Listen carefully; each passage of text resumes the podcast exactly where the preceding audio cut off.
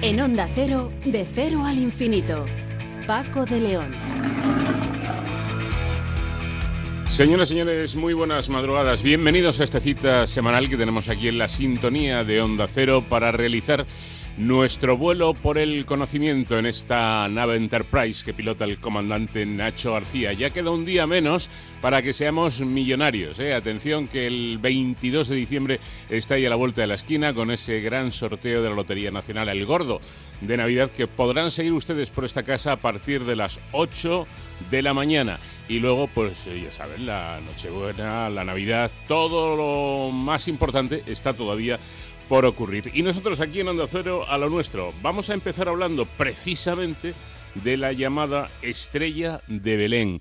Una estrella que va a poder ser vista este año. Bueno, ya, ya se está pudiendo eh, más o menos ver, pero según dicen los expertos, el día que mejor se verá será el, el, próximo, el próximo lunes, cuando podremos ver el espectáculo en todo su esplendor. ¿Qué es la estrella de Belén? Pues me parece que no es exactamente una estrella, pero merece la pena verlo y cuenta la tradición que ese, esa estrella o ese fenómeno fue el que guió a los tres reyes magos hasta el portal de, de, Belén. Nos lo va a contar un experto en la materia como es Benjamín Montesinos, investigador del Centro de Astrobiología CSIC INTA y con él conoceremos más detalles al respecto. Por cierto, un fenómeno que no se veía en la Tierra desde, o mejor dicho, desde la Tierra desde hace 800 años. La próxima vez que suceda deberán pasar otros 60 años más y la siguiente será para 2400, para el año 2400. Así que mejor verlo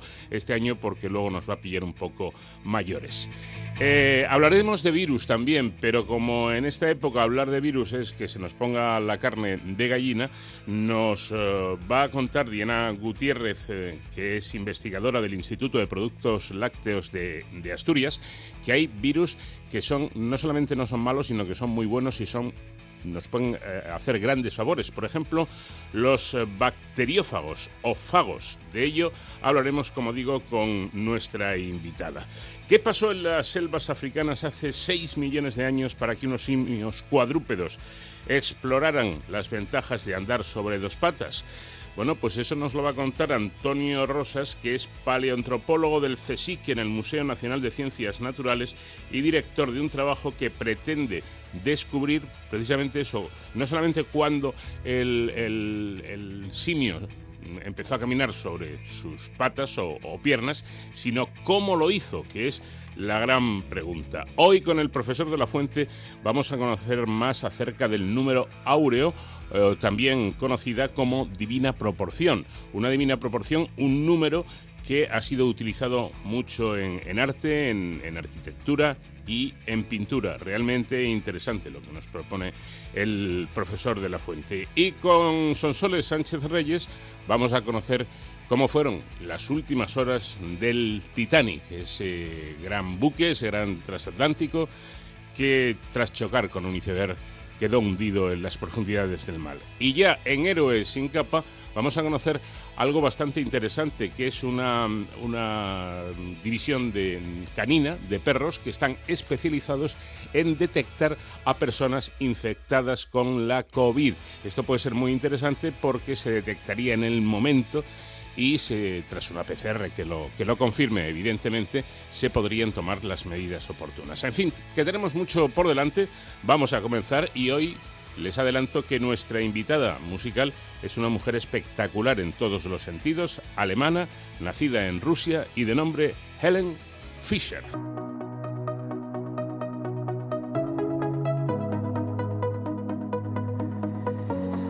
Ziehen durch die Straßen und die Clubs dieser Stadt. Das ist unsere Nacht, wie für uns beide gemacht. Oh, oh, oh. Ich schließe meine Augen, lösche jedes Tabu. Küsse auf der Haut, so wie ein Liebestattoo. Oh, oh, oh. Was das zwischen uns auch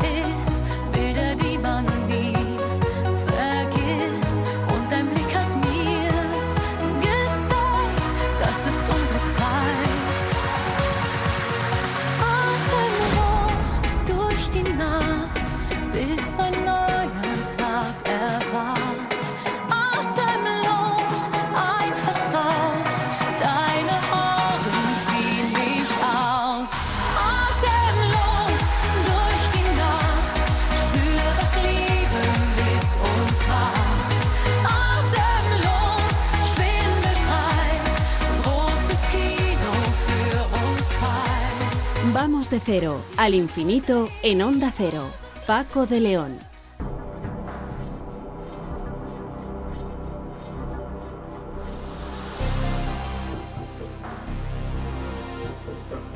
Cuando Jesús nació en Belén de Judea en días del rey Herodes, vinieron del oriente a Jerusalén unos magos diciendo, ¿Dónde está el rey de los judíos que ha nacido? Porque una estrella hemos visto en el oriente y venimos a adorarlo. Así relata el Evangelio según San Mateo este hecho que se convierte para los católicos en epicentro de la Navidad. Lo cierto es que este año llegará a su fin con una visión única, este año extraño, que surcará el cielo nocturno justo a tiempo para las vacaciones de Navidad. Se llama la Gran Conjunción o el momento en el que Júpiter y Saturno aparecen en sus puntos más cercanos. El, evento está programado para el día 21 de diciembre, que también marca el solsticio del invierno, trayendo la menor cantidad de luz del día y la noche más larga. Aunque las conjunciones ocurren aproximadamente cada 20 años, esta será particularmente cercana. Será la primera conjunción de Júpiter-Saturno desde el año 2000 pero la primera vez que estos dos planetas estarán tan juntos, tan cerca, desde 1623. También, y esto es lo curioso, será la primera vez que se observe una conjunción tan cercana desde 1226. Es decir, desde hace 800 años, este fenómeno no se veía en la Tierra. Aún así, según dicen los expertos, aunque los dos gigantes gaseosos pueden parecer cercanos, en realidad seguirán estando separados por cientos de millones de kilómetros. El suceso ha sido apodado la estrella de Navidad porque algunos astrónomos que han teorizado sobre el asunto dicen que la estrella de Belén podría haber sido una conjunción rara que involucra tanto a Júpiter como a Saturno. Benjamín Montesinos, investigador del Centro de Astrobiología CSIC INTA. ¿Qué tal? Muy buenas noches. Hola, buenas noches. ¿Qué tal? Pero, pero como la felicidad no suele ser casi nunca completa, resulta que podremos ver esta estrella de Belén que prácticamente, bueno, prácticamente no, no ha visto nadie de los que hoy vivimos eh, a lo largo de, de, nuestras historias porque hace 800 años que no se ve. Pero digo, la felicidad no es completa porque también resulta que no es una estrella. Eh, bueno, no es una estrella, efectivamente, eh, es eh, como, como habéis comentado al principio, lo que se llama una conjunción de planetas, es decir, la Tierra, Júpiter y Saturno están en este caso alineados y entonces pues la posición aparente de Júpiter y Saturno en el cielo pues va a ser muy muy próxima. Pero bueno, podemos hacer ese pequeño abuso de lenguaje y tomar esa licencia y decir que, lo que vemos es parecido en cuanto a brillo a, una estrella. Mm. ¿Y durante cuántos días lo vamos a, poder ver?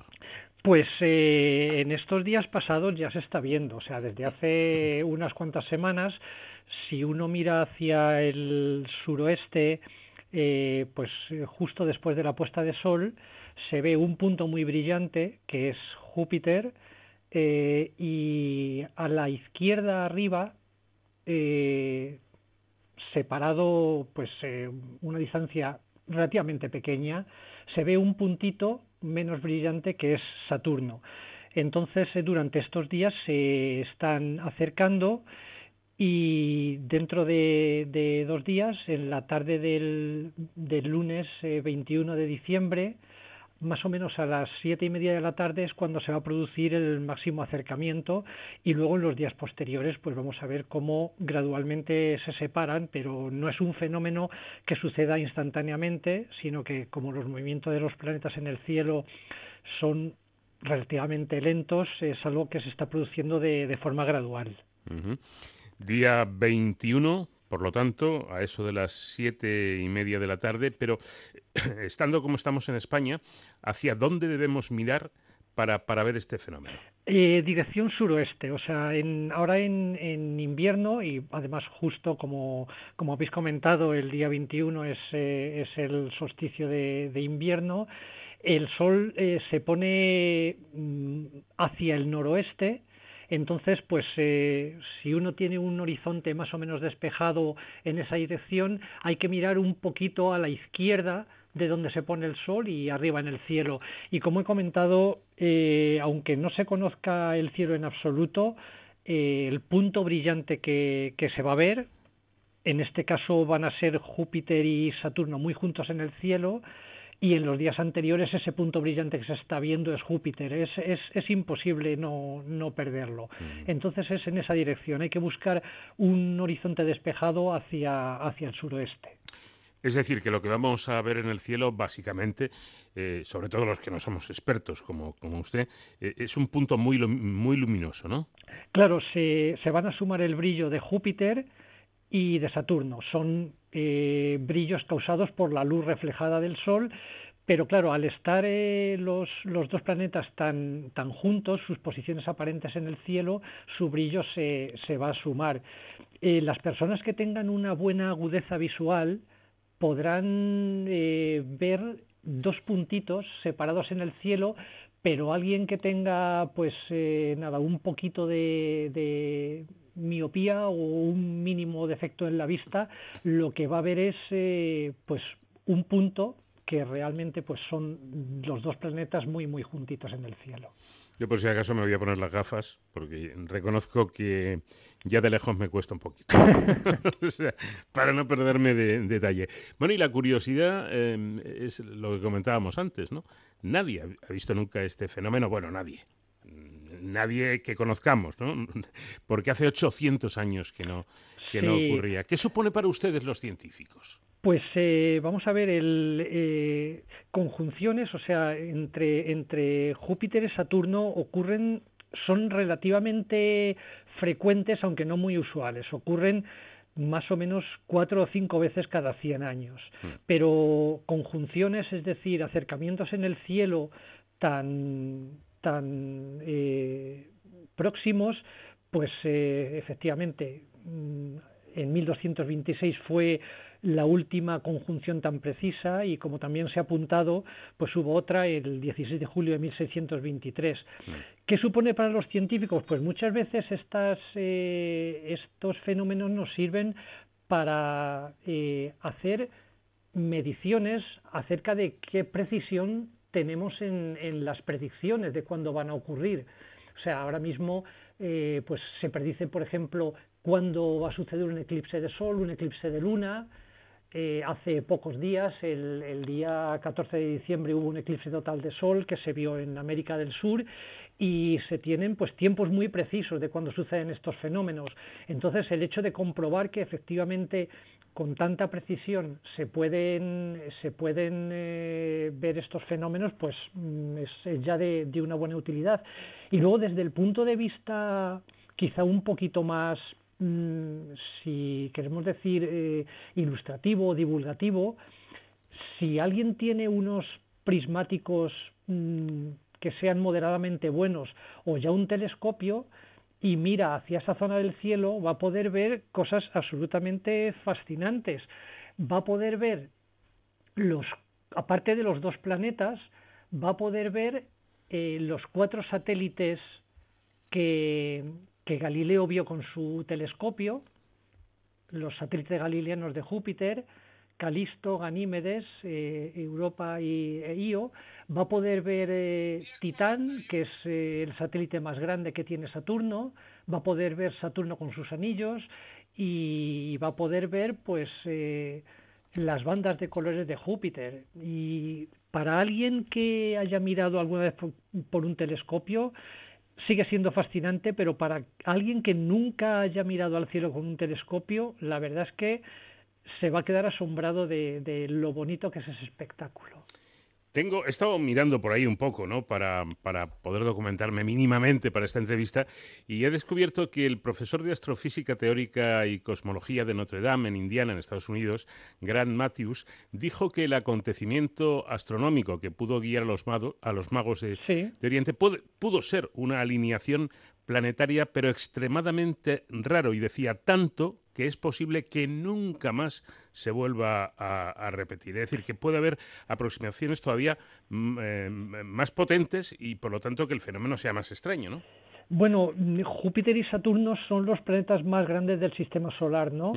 y, bueno, parece que, que en el año 6 antes de Cristo hubo un, no fue una conjunción en sí, sino fue un agrupamiento, porque, por ejemplo, Marte, Júpiter y Saturno estuvieron muy juntos en el cielo. El problema es que eh, no sabemos realmente cuándo nació Jesucristo. Claro. Eh, parece que no nació en, en diciembre, pues porque también los relatos bíblicos hablan de que los pastores fueron con sus rebaños. Claro, eso casi seguro que no fue. No fue ahí. Y luego, pues, eh, se ha intentado trazar un poco, pues, a través de hechos históricos que aparecen en los evangelios, mm. relacionados, pues, con el, Imperio Romano de Oriente. Y entonces, pues, parece que, que hay un cierto consenso en que Jesucristo pudo nacer eh, entre el año 6 y mm. el año 4 antes de Cristo y además en primavera, ¿no? Entonces, bueno, pues hay, hay varias teorías, por ejemplo, pues eh, que eh, volviendo a, a, esas fechas y haciendo pues eh, simulaciones, con los programas que tenemos ahora de, bueno se pueden se puede dar la vuelta al tiempo y, ver pues dónde estaban los planetas en aquella época. Pues por ejemplo hubo una conjunción de Júpiter y Saturno en, en mayo y estaban también muy juntos en mayo y en diciembre del día 7 del perdón del año 7 antes de Cristo. Eh, luego también hay hay algo que no está relacionado con planetas, sino con, estrellas, y es eh, un objeto que observaron los astrónomos chinos y coreanos de, aquella época, más o menos eh, alrededor del, año 5 antes de Cristo, que era una, una nova. Una nova es, eh, pues como su nombre puede indicar, es una aparición de una estrella que antes o era muy débil a simple vista o no se veía a simple vista, pues porque nuestros ojos tienen una cierta limitación, pero que debido a ciertos fenómenos pues pudo sufrir una, una explosión y aumentar eh, de brillo bastante. Entonces esa es otra de las hipótesis que la, la estrella de Belén pues pudo ser una, una de estas estrellas novas. Eh, claro, no es por, por quitar a nadie la, ilusión, ¿no? las fechas em, pues normalmente no suelen ser exactas, ¿no? Cuando, y más cuando hablamos de tanto tiempo atrás. Además había una costumbre muy generalizada por parte de, las religiones de convertir o reconvertir las fiestas paganas en fiestas con un sentido religioso. Y los solsticios eh, eran siempre, que, siempre se han celebrado a lo largo de la historia, pues eran momentos estupendos para darle ese sentido religioso. En, el caso del solsticio de, invierno, bueno, pues la Navidad.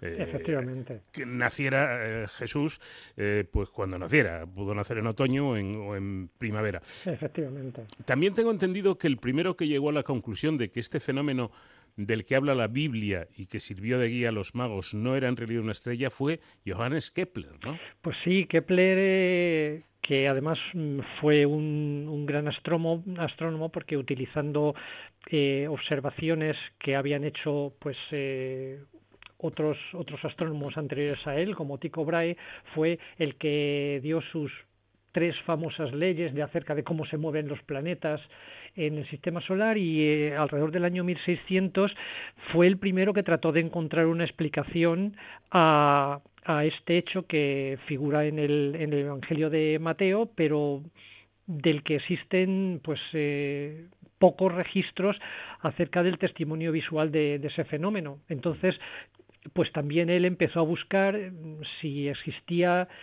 algún algún eh, escrito de astrónomos pues de otras culturas eh, acerca de qué pudo haber pasado pues 1600 años antes de que, de que él naciera, pero bueno, ahora tenemos mucho más, muchos más medios para investigar, tenemos acceso a mucha más información, podemos, como he dicho antes, eh, pues con, con programas que no son complicados, darle la vuelta al tiempo a las órbitas de los planetas y ver pues cómo estaban colocados eh, en ese entorno de entre el 7 antes de Cristo y el 5 antes de Cristo y, y bueno, pues eh, a esto hemos llegado, pero efectivamente ya desde hace muchos años eh, hubo astrónomos muy muy renombrados que buscaron explicaciones. Em, hay una cuestión, esto, esto es em, una curiosidad personal que tengo, ¿no? Eh, si existen otro tipo de conjunciones que se repiten cada 20 años eh, aproximadamente, lo que en principio parece más lógico, ¿no? Que en el universo las repeticiones sean cíclicas. Eh, ¿Por qué de vez en cuando ocurren estas cosas? ¿O muy de vez en cuando? Bueno, pues vamos a ver, en el caso de los planetas, pues la Tierra tarda un año en dar una vuelta, una revolución en torno al Sol, eh, Saturno tarda casi 30 años y Júpiter tarda casi 12 años. Entonces, eh, si nosotros nos imaginamos el sistema solar, pues con los planetas, vamos a imaginarlos que lo estamos viendo desde, desde arriba, pues veremos a la, la Tierra pues dando su, su vuelta alrededor del Sol, los otros planetas exteriores van más lentos y en algunos momentos efectivamente pues eh, van a estar los tres, podemos trazar la, la línea que une Tierra, Júpiter, Júpiter, Saturno, esa línea será quebrada, es decir, tendrá algún ángulo en algún momento, pero en algún momento esa línea será recta y eso pues se va repitiendo. Entonces, efectivamente, en el sistema solar pues eh, todos estos fenómenos, todas estas alineaciones son, son cíclicas. También eso sucede, pues ahora, por ejemplo, que desde hace ya mm, más de una veintena de años estamos estudiando planetas que, que orbitan en torno a otras estrellas, pues eh, esos son también fenómenos repetibles. Se puede ver cómo el planeta pues se gira en torno a una estrella y, y, si tenemos la suerte de que el planeta pasa por delante de la estrella, produce un eclipse que tiene una cierta periodicidad. Entonces, en el cosmos las periodicidades son, son importantes porque nos permiten eh, conocer pues eh, cuál es la estructura de los, de los eh, sistemas astronómicos o de los objetos que estemos estudiando. Bueno, y esto, esto es un aviso a navegantes, y corríjame usted si me equivoco. Tengo entendido que si nos eh, pasamos esta oportunidad que tenemos a partir de, o sea, ese día 21 que parece que es el, mejor día, para volver a vernos, eh, a, ver algo así, tendrán que pasar 80 años. Pero pues, ojo, eh, ojo, la siguiente vez será en 2400. Me parece que nos pilla un poco viejos ya. Sí, bueno, la siguiente conjunción más o menos parecida a, esta será eh, en 2080, o sea, tendrían mm. que pasar 60 años, ¿no? Entonces nuestros oyentes más jóvenes quizá lo, podrán, quizá lleguen, ¿no? Sí.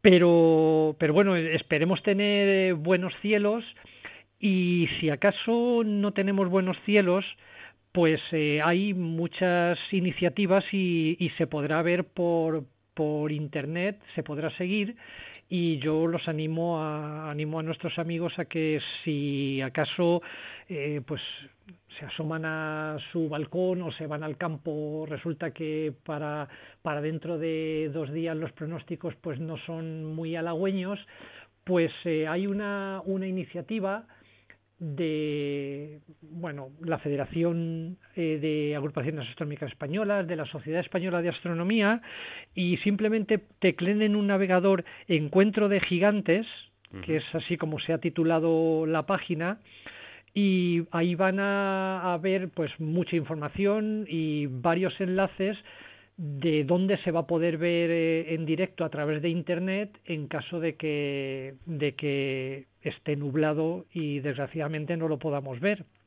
Pues, y luego en los, en los días posteriores mm. vamos a tener seguro, segurísimo, cientos de imágenes tomadas desde observatorios tanto profesionales como aficionados, porque mm, ya os digo que, que la imagen de los dos gigantes con sus satélites va a ser realmente espectacular.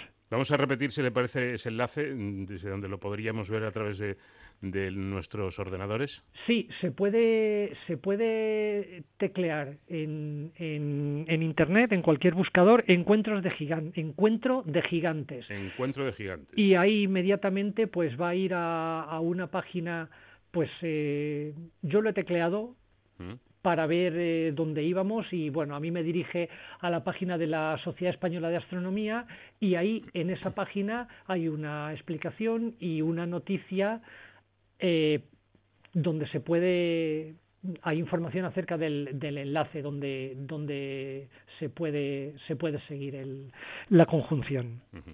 Bueno, no sé si usted tiene enchufe en esto y a lo mejor lo ve desde un sitio privilegiado, a través de, un gran telescopio o algo así. Pues eh, no lo sé. Mi centro de, investigación, que es el Centro de Astrobiología, tiene dos sedes. Y yo pues eh, el, el, lunes, dentro de dos días, pues voy a estar trabajando en la sede que tenemos en Villafranca del Castillo.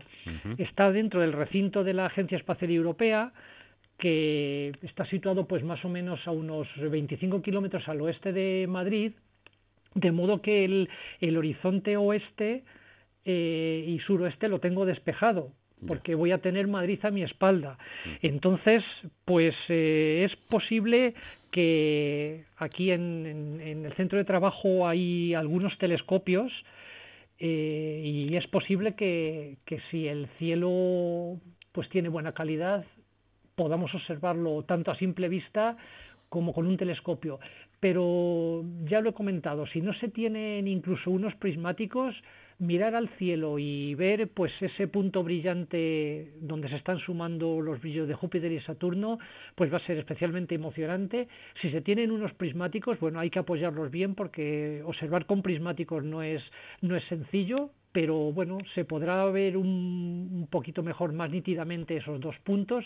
Si los prismáticos ya tienen una cierta calidad y están bien fijos, se van a poder ver muy bien los cuatro satélites eh, galileanos de, Júpiter, más Titán, el, el, satélite de Saturno, y ya si se tiene un telescopio que no tiene que ser muy grande, pues se podrán apreciar, por ejemplo, los anillos de Saturno, que es una cosa muy, muy llamativa. Bueno, una última pregunta que no, sé si tiene que ver mucho con su especialidad, pero bueno, como la historia es bonita en sí, eh, la, estrella eh, de, Belén, la que guió a los magos, hablamos antes de la fecha de, nacimiento de Jesucristo y tal, que, no tiene por qué ser esta que conmemoramos ahora, y em, yo me he fijado que la Biblia habla efectivamente, y lo hemos dicho al introducir la, la entrevista, de eh, la llegada de, esos eh, magos. Sí. Pero ni dice que eran tres, ni, ni que se llamaban Melchor, Gaspar y Baltasar, ni especifican si eran reyes o eran magos. A lo mejor eran, astrónomos. Pues, eh, pues muy posiblemente fueran astrónomos. sí, porque efectivamente no habla de reyes, no habla de nombres. Estos son tradiciones que, que bueno, pues han surgido eh, pues quizá de, de, los otros evangelios eh, y, y, muy posiblemente fueran astrónomos porque bueno conocían el cielo eh, luego por otro lado pues eh, tenían todas las profecías de que un mesías iba iba a nacer y entonces pues eh, bueno la historia efectivamente mm, no es completa nos faltan muchos detalles pero vamos a imaginar que, eran hombres sabios que conocían el cielo, que habían acumulado conocimientos del firmamento desde hacía muchos años y, y bueno, pues que, que visitaron a, aquel niño que, que nació en, en aquella época, hace dos mil años. Efectivamente, vamos a dejar un poquito de margen también para la, para la imaginación que no viene mal. Sí, sobre todo a los, eh, a los niños y bueno, y en estas fechas que se colocan los belenes y además se coloca esa estrella, ¿no? Esa estrella con, con, con, esa, esa cola, ¿no? Que parece un cometa. Pudo ser un, pudo ser un cometa también. Eh, es posible que lo fuera, no lo sabemos. Pero bueno, ahí está. Eh, de hecho, no lo hemos mencionado, pero en el famoso cuadro también de, de Giotto, de la adoración de los reyes, en, 1304 mm. aparece un cometa que parece que es el cometa Halley eh, que por cierto se ha descartado que el cometa Halley, que sí que nos visita periódicamente, pudiera ser la estrella de Belén, porque no coinciden las fechas en que, en que nos visita. Mm. Pero, pero bueno, es yo creo que es una bonita historia y esta bonita historia pues da pie a que bueno haya interés por, por estos temas astronómicos. Quizás si esta conjunción se hubiera producido en verano pues nadie estaría hablando de la estrella de Belén y quizás se le hubiera dado pues menos menos importancia a este fenómeno eh, pues a nivel divulgativo, a nivel de los medios de comunicación, ¿no?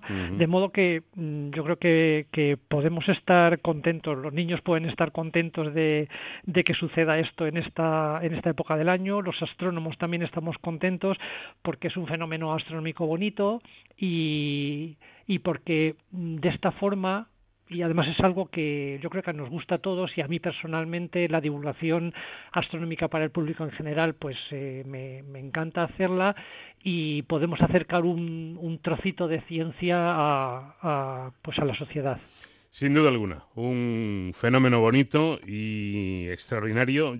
Ya sabes la recomendación que nos ha hecho nuestro invitado en cualquier buscador filtran Encuentro de Gigantes y, ahí se va a poder ver muy bien. Benjamín Montesinos, investigador del Centro de Astrobiología CSIC INTA, muchísimas gracias por habernos atendido y feliz Navidad.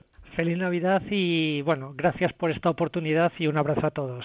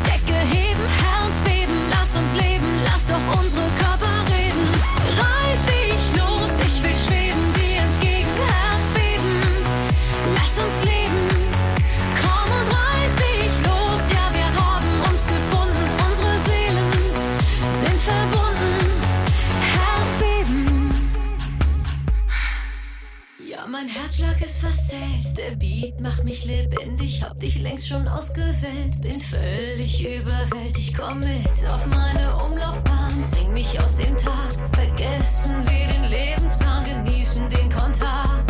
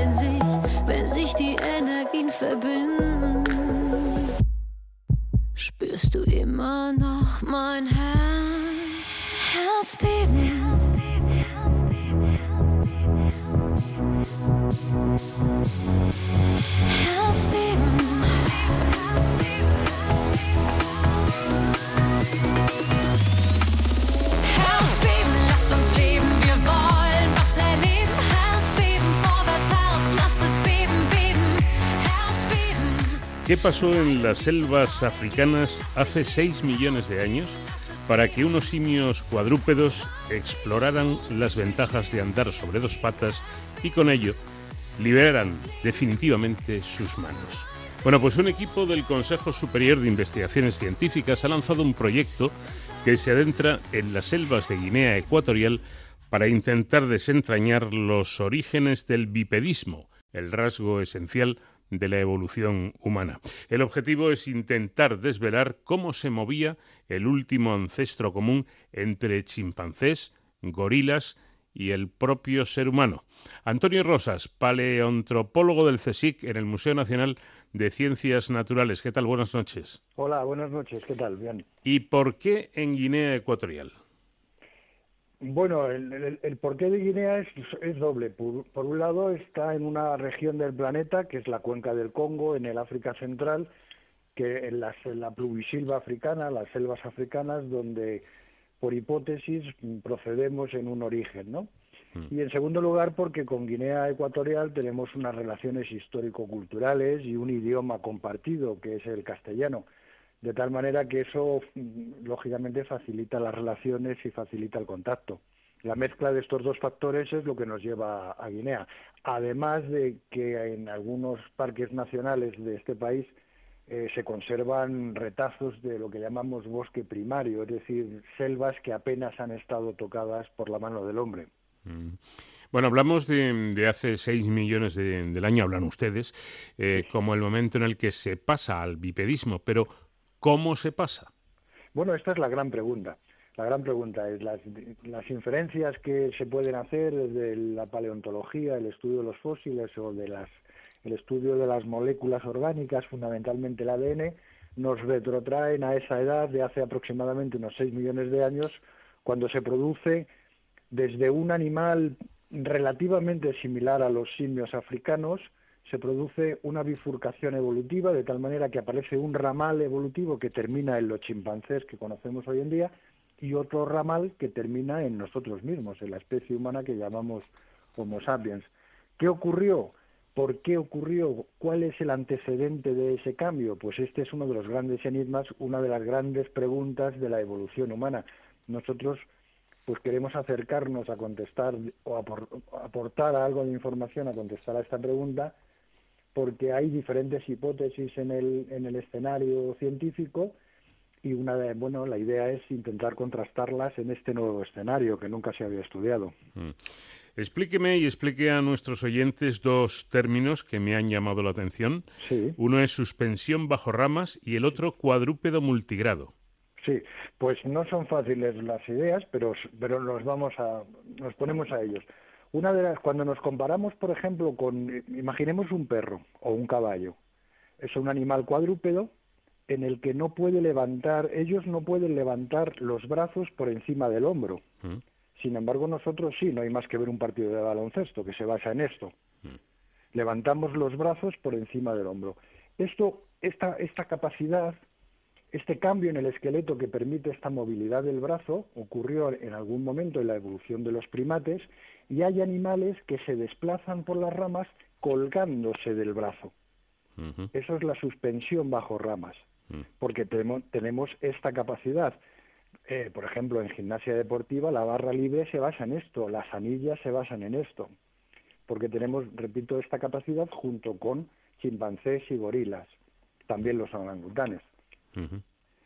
Y ese cambio evolutivo es el que de alguna forma después va a permitir otros cambios tan trascendentes como que nosotros seamos capaces de utilizar las manos de una manera tan versátil. Pero en algún momento se produjo este cambio.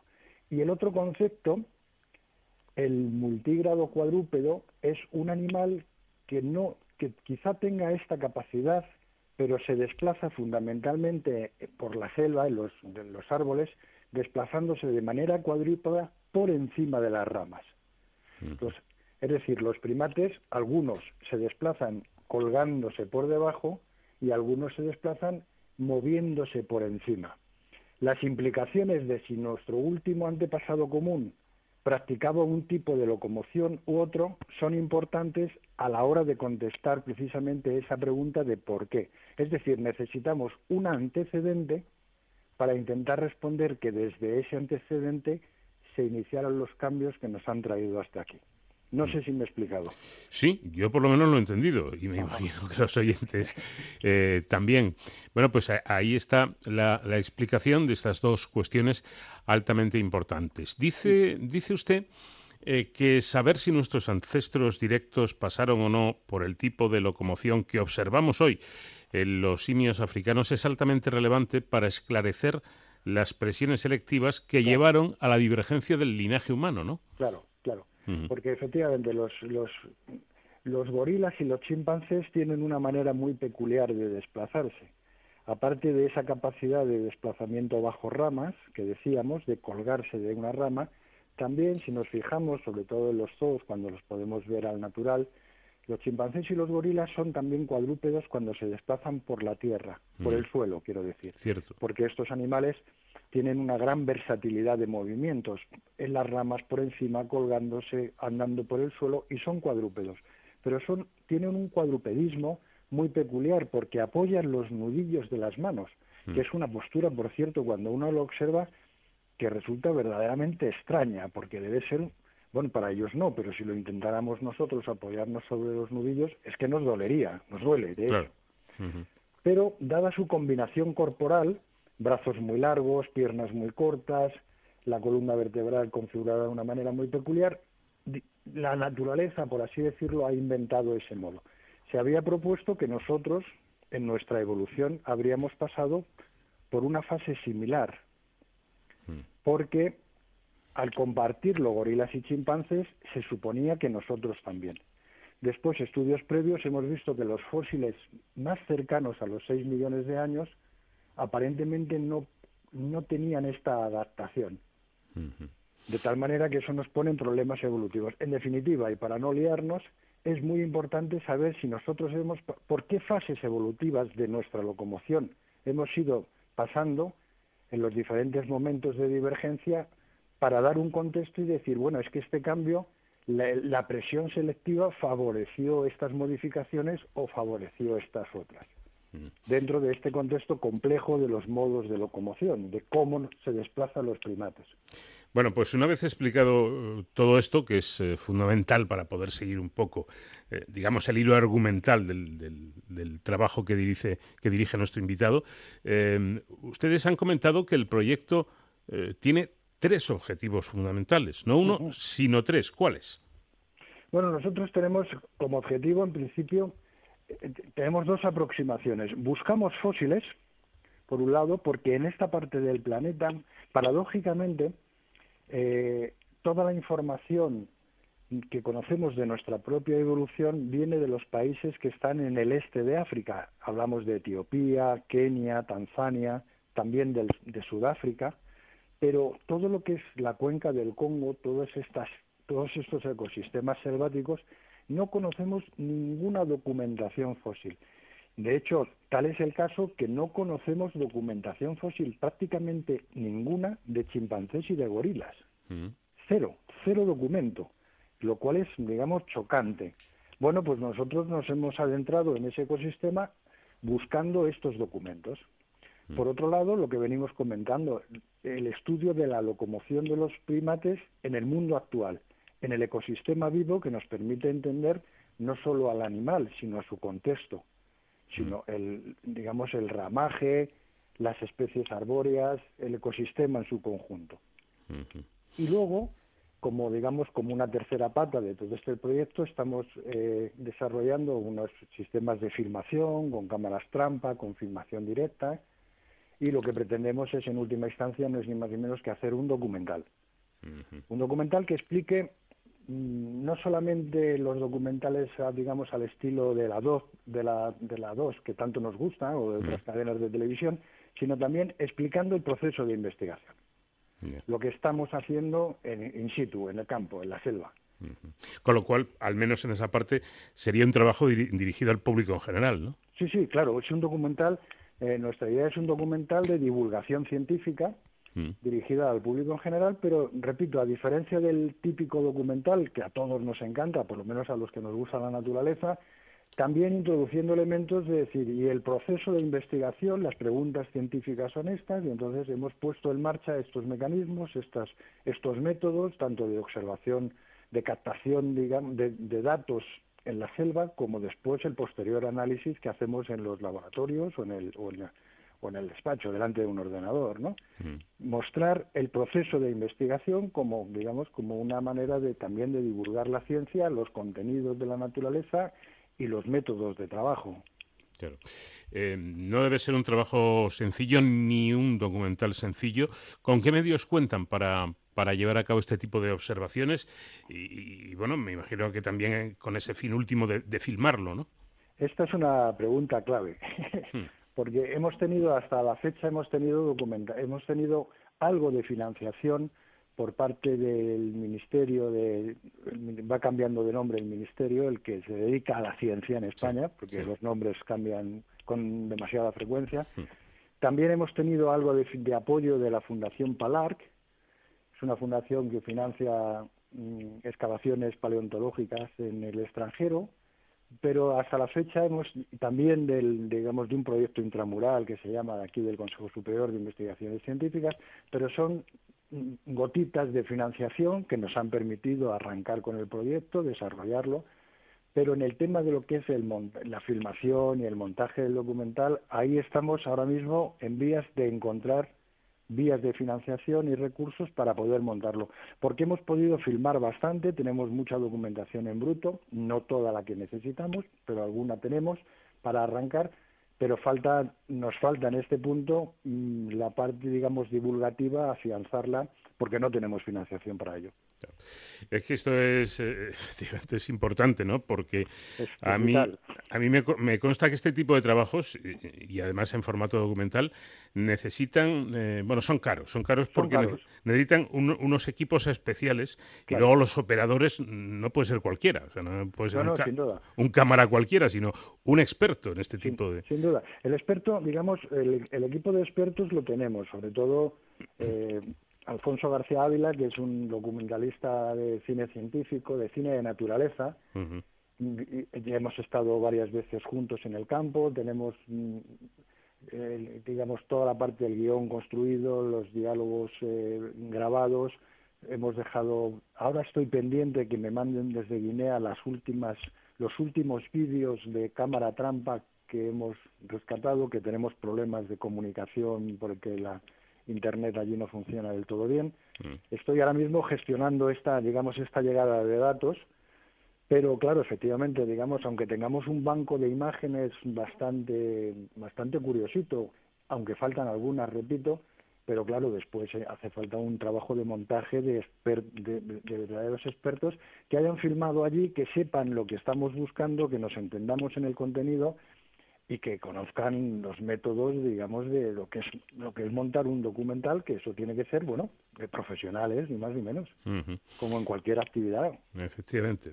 Bueno, pues mm, yo por lo menos ya espero con, con, ansiedad tener, tener conocimiento de que se va a estrenar ese documental, aunque todavía quedará tiempo por, por delante. Tenemos, perdón, tenemos, tenemos ya publicado en algún sitio un pequeño vídeo de dos minutos y medio que es mm. un, bueno, demuestra vale un botón, mm. pero que es muy atractivo de ver. En un momento, esa es un poco la línea a la que queremos, queremos continuar. ¿Y dónde está? ¿Dónde se puede ver? Mm, pues ahora mismo, la verdad, está, nosotros lo divulgamos a través de la página del Consejo Superior de Investigaciones Científicas. Ajá y ahí se puede acceder con facilidad. Pero digamos de memoria la verdad es que no me... bueno, pero entrando en la página del CSIC y filmando, eh, o sea, filtrando... Sí, sí, en la página del CSIC se encuentra, sin duda. Lo podremos encontrar, efectivamente. La última cuestión, ya para, para terminar. Eh, lo que tienen ustedes claro, meridianamente claro, pregunto, es que los bosques tropicales de África son el entorno donde surgió el bipedismo. Bueno, es la hipótesis de trabajo. Ajá. Esto es una hipótesis de trabajo porque forma parte del debate realmente de las preguntas que antes comentábamos, ¿no? Los porqués, cuáles son las condiciones que tenemos que conocer para intentar responder a, cuáles son esas presiones presiones selectivas que terminan en este bipedismo y en esta liberación de las manos. Hay modelos que han, que han propuesto que este bipedismo surgía en, el deterioro climático del, planeta en los últimos 5 millones de años, que vamos hacia una aridez creciente, y especialmente en el este de África, cuando las selvas empiezan a deteriorarse y empiezan a haber espacios de un árbol a otro para entendernos, pues hace falta, hace falta trasladarse de un sitio a otro lo que con el surgimiento del ecosistema de las sabanas. Este es un modelo clásico, mm. pero hemos visto con datos más recientes, paleontológicos, que los primeros, mm, nosotros ahora llamamos homininos, el grupo de nuestro grupo zoológico propiamente, estos primeros homininos vivían en ambientes de selva, pero han sido encontrados en Etiopía, cuando Etiopía era una selva. El grado de selva, porque para los ecólogos decir selva y decir bosque hay una gradación amplia y es digamos es de, también de digamos de especialidad. Cuál es el, ecosistema concreto si son selvas más densas son selvas más lluviosas esto es un digamos es una hipótesis de trabajo y nosotros trabajamos sobre la idea de que chimpancés y gorilas hoy en día nuestros parientes evolutivos más cercanos viven en selvas lluviosas pues trabajamos sobre la idea de que nuestros ancestros, compartidos con ellos, también vivían en ese ecosistema. Hay que ir, en ciencia se, se propone una hipótesis, se propone un modelo y los datos empíricos son los que nos van contradiciendo o permitiéndonos seguir manteniendo esa misma idea. Estamos en ese proceso. Bueno, pues eh, demos tiempo al tiempo para ver cuáles son las conclusiones. Antonio Rosas, paleantropólogo del CSIC en el Museo Nacional de Ciencias Naturales y director de este trabajo. Muchísimas gracias por su tiempo y enhorabuena por el, por el trabajo. Muchas gracias y gracias a vosotros por darnos voz y poder explicar y transmitir estas ideas que son ideas de todos, obviamente.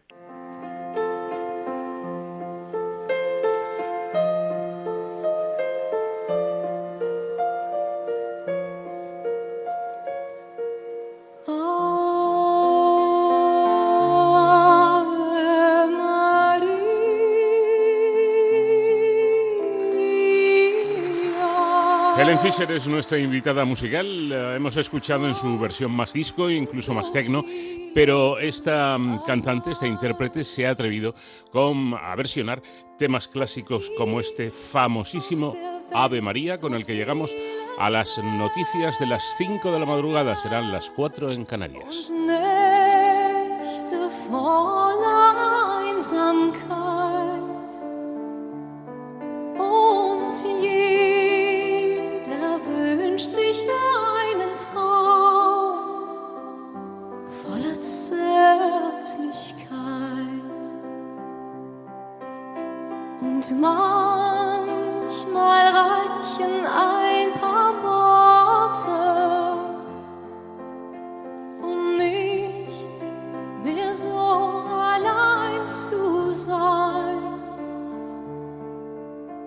ons frère.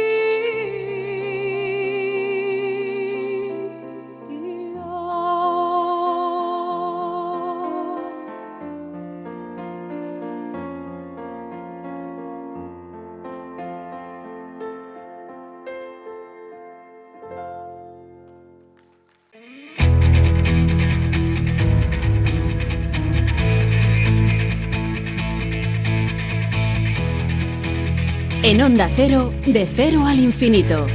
Paco de León.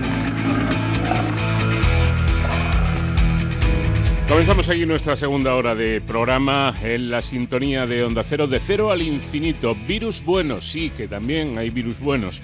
De ellos vamos a hablar enseguida, a continuación, con la investigadora Diana Gutiérrez, que nos va a explicar, por ejemplo, qué son los bacteriófagos, eh, conocidos también como fagos.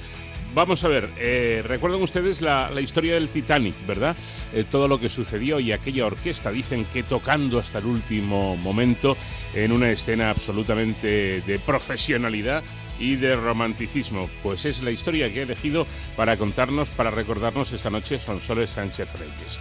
Si yo les digo valor del número pi, todo el mundo lo sabe, ¿no? 3, 14, 16. Esto lo estudiamos en el colegio. Y si les digo valor del número phi o número áureo, ahí a lo mejor hay dudas. Bueno, pues también tiene su valor y es 1,6180. Del número áureo divina proporción nos hablará hoy el profesor de la Fuente y en Héroes sin capa hablaremos de unos perros muy especiales que se utilizan, se van a empezar a utilizar para detectar a personas eh, positivas, a personas infectadas con el SARS-CoV-2 y seguiremos disfrutando de la música de Ellen Fisher que nos recuerda que ya, ya estamos en Navidades.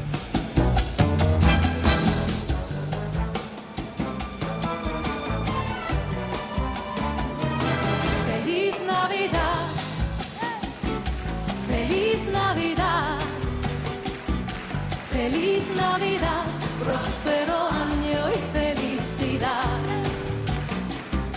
Feliz Navidad, feliz Navidad, feliz Navidad, próspero año y felicidad. I wanna wish you a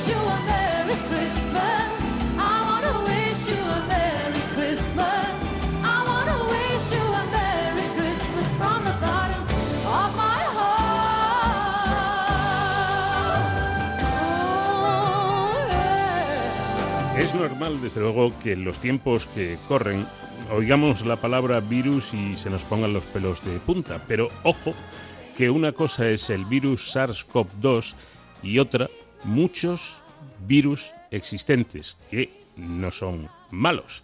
Y es que, según dicen los expertos, entre los 5.000 virus descritos por la comunidad científica hay algunos devastadores para el ser humano, como este causante de la pandemia, pero también existen otros que pueden ser beneficiosos, que de hecho lo son para nuestra salud. Los eh, bacteriófagos, conocidos como fagos, pertenecen a este segundo grupo y se perfilan además como la solución contra las bacterias resistentes a los antibióticos que se han convertido en un problema ya que cada año causan la muerte de 33.000 personas en la Unión Europea y 700.000 personas todo el mundo. Las investigadoras del CSIC en el Instituto de Productos Lácteos de Asturias, Lucía Fernández, Diana Gutiérrez, Ana Rodríguez y Pilar García, explican las características y potencialidades de estos microorganismos en el libro Los bacteriófagos, los virus que combaten infecciones, título que pertenece a la colección de divulgación que sabemos de, editada por CSIC Catarata.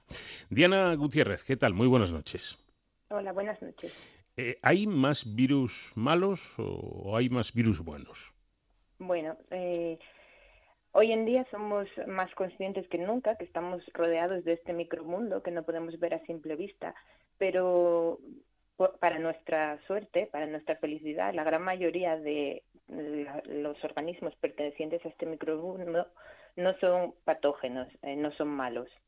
Y algunos de ellos incluso son buenos.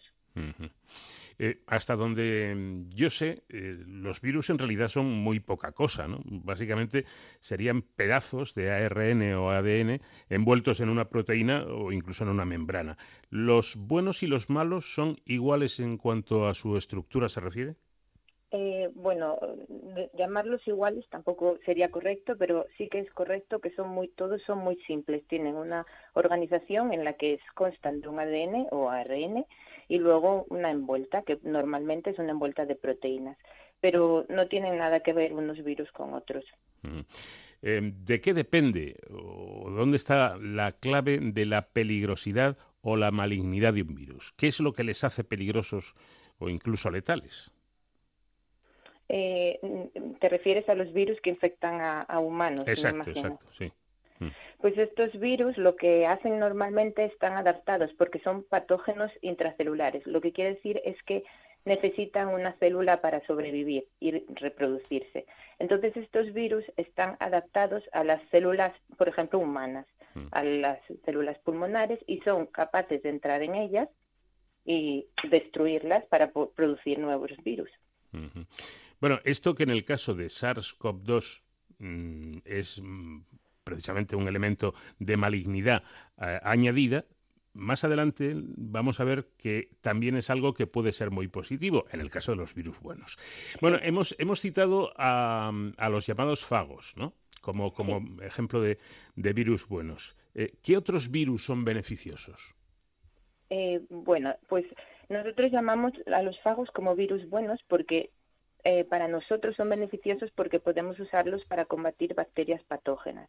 Entonces, en este sentido, cualquier virus que nosotros podamos utilizar en nuestro beneficio para eliminar a un patógeno es lo que nosotros consideramos un virus bueno. Y mm, hablando de estas características que tienen este tipo de virus, concretamente los fagos, eh, podríamos decir, no sé si es muy ortodoxa la, expresión, pero igual puede ser gráfica, ¿un fago actúa como un antibiótico?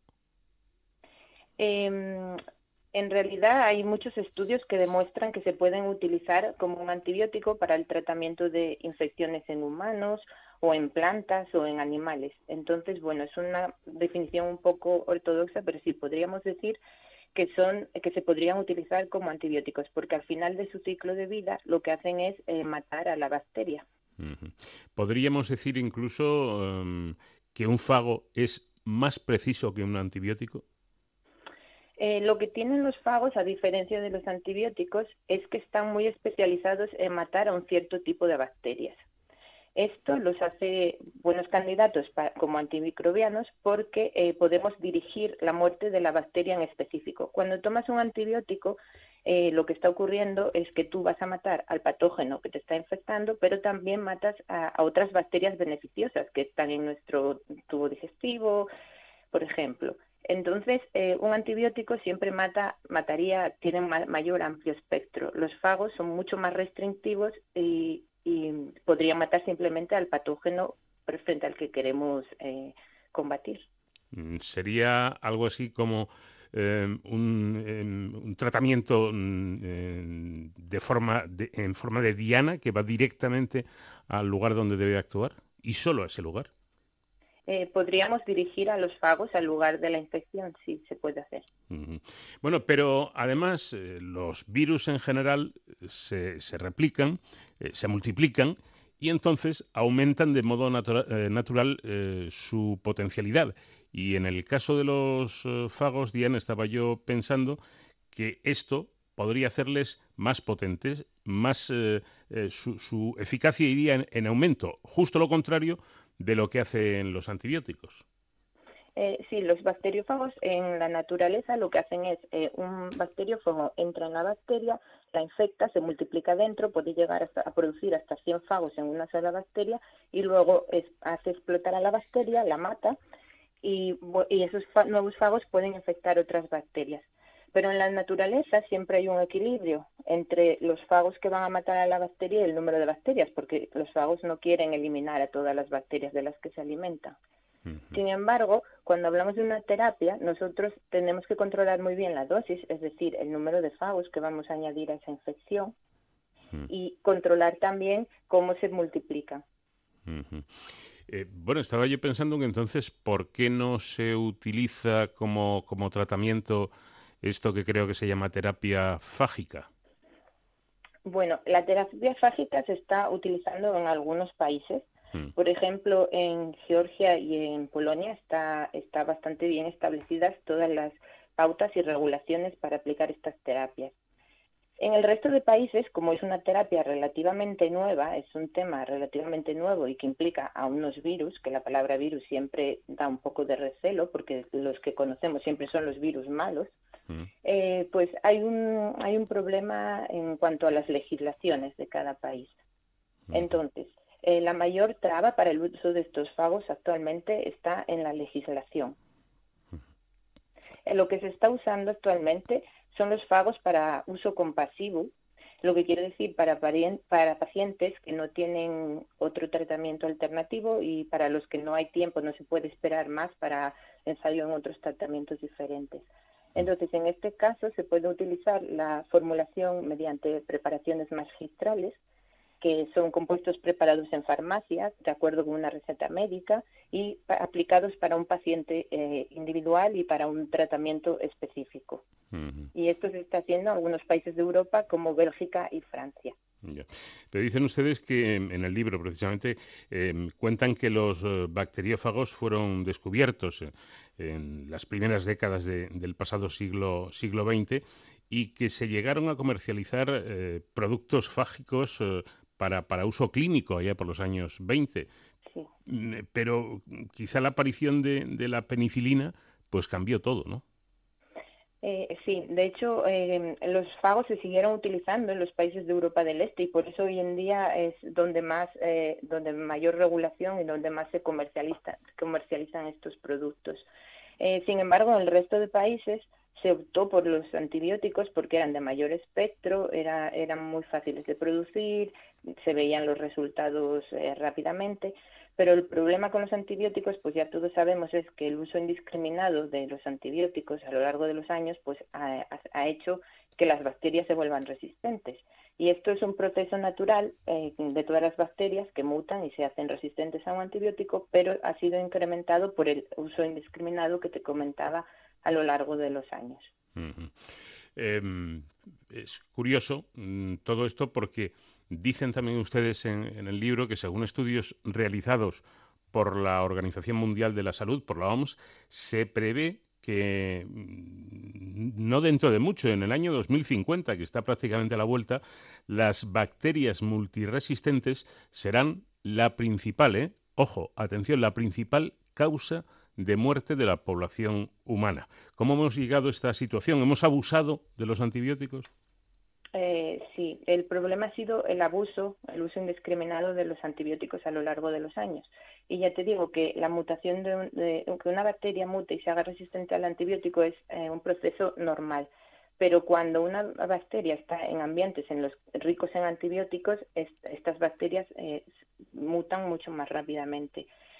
Y lo que ocurre es que estas bacterias, los genes de resistencia a antibióticos, pues están en el ADN y estas bacterias cogen esos genes de otras bacterias. Entonces, en ambientes donde hay cantidad de antibióticos, por ejemplo, en las explotaciones ganaderas donde se han usado los antibióticos como factor de engorde de los animales, en los desechos hay muchísimos restos de antibióticos y en esos entornos las bacterias que se hacen resistentes a los antibióticos pueden pasar su ADN de resistencia antibiótica de una bacteria a otra y esto dificulta todavía mucho más el problema y ha hecho que una bacteria no solo se haga resistente a un antibiótico, sino a múltiples antibióticos que se aplican a lo largo del tiempo.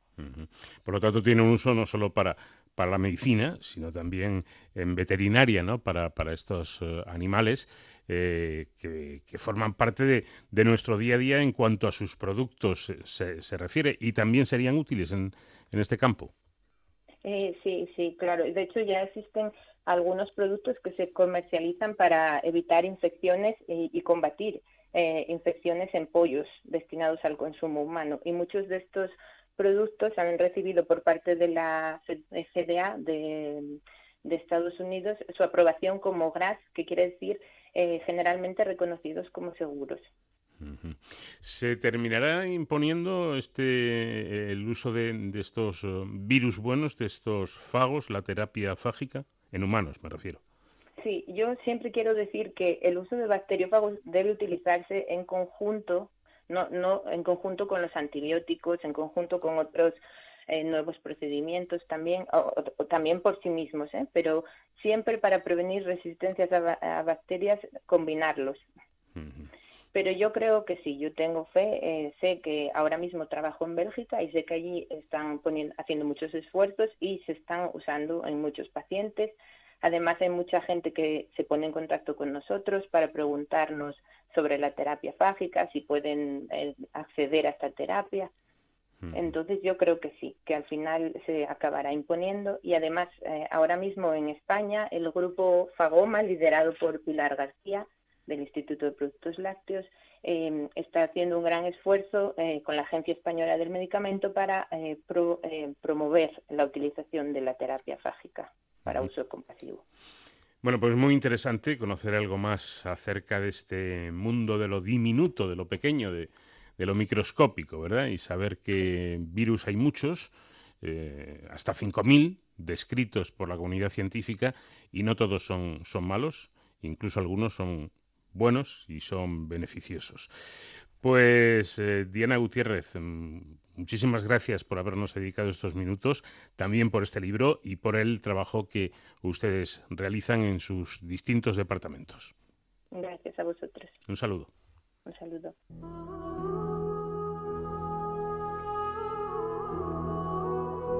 Hoy Sonsoles Sánchez Reyes nos trae una historia acaecida una noche de primavera a comienzos del pasado siglo. Buenas noches, Sonsoles. Buenas noches, Paco.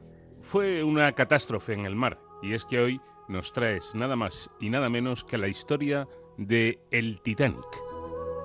La noche del 10 de junio de 1907, Lord James Peary, socio mayoritario de los astilleros más grandes del mundo, Harland and Wolff, con 14.000 trabajadores, se reunió en su mansión londinense con Bruce Ismay, director gerente de la naviera White Star Line, y decidieron construir los tres barcos más grandes del mundo, bautizados como Olympic, Titanic y Gigantic, nombre que tras la tragedia del Titanic cambiaron por Britannic.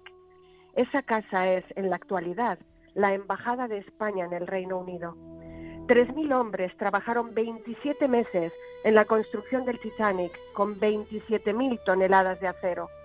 Con 880 pies de largo y 175 pies de altura, se necesitaron 20 caballos para arrastrar el enorme ancla. El transatlántico estaba dotado de todos los avances. No se escatimaron gastos.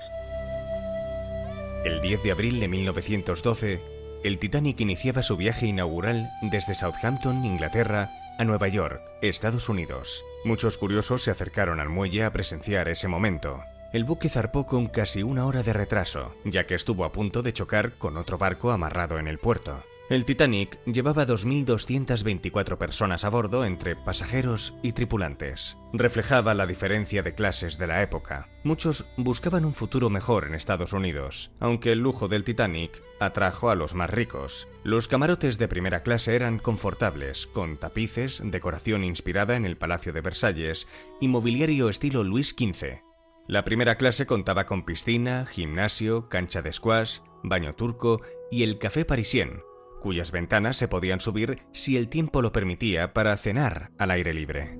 Había una escalera imperial de madera de roble y doble curva, con una barandilla dorada, rematada por una cúpula de cristal por la que entraba luz natural. El ángel que decoraba la escalera fue rescatado del fondo del mar en una de las primeras inmersiones. El barco incluso elaboraba su propio periódico diario, Atlantic Daily Bulletin. Cuatro días después de comenzar su viaje, el 14 de abril de 1912, recibieron mensajes de otros barcos advirtiendo sobre icebergs flotantes. Los operarios del novedoso telégrafo inalámbrico Marconi habían estado entretenidos con el nuevo aparato enviando mensajes personales. Quizá esa fue una de las causas por las que no prestaron la suficiente atención a las advertencias. El capitán Edward J. Smith se fue a su habitación a las 21.20 horas. Los vigías estaban más atentos a la observación, pero el barco seguía yendo a toda velocidad. A las 23.40 horas, el barco chocó contra un iceberg por su lado derecho. La noche era clara, pero sin luna, y los vigías no tenían prismáticos, por lo que solo vieron el iceberg cuando estaba delante.